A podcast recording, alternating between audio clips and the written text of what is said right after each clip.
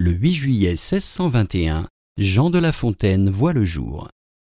Diffusia.fr vous invite à écouter un extrait de sa fable Épitaphe d'un paresseux. Jean s'en alla comme il était venu, mangea le fond avec le revenu, tint les trésors, chose peu nécessaire. Quant à son temps, bien sûr le dispenser, deux parts en fit.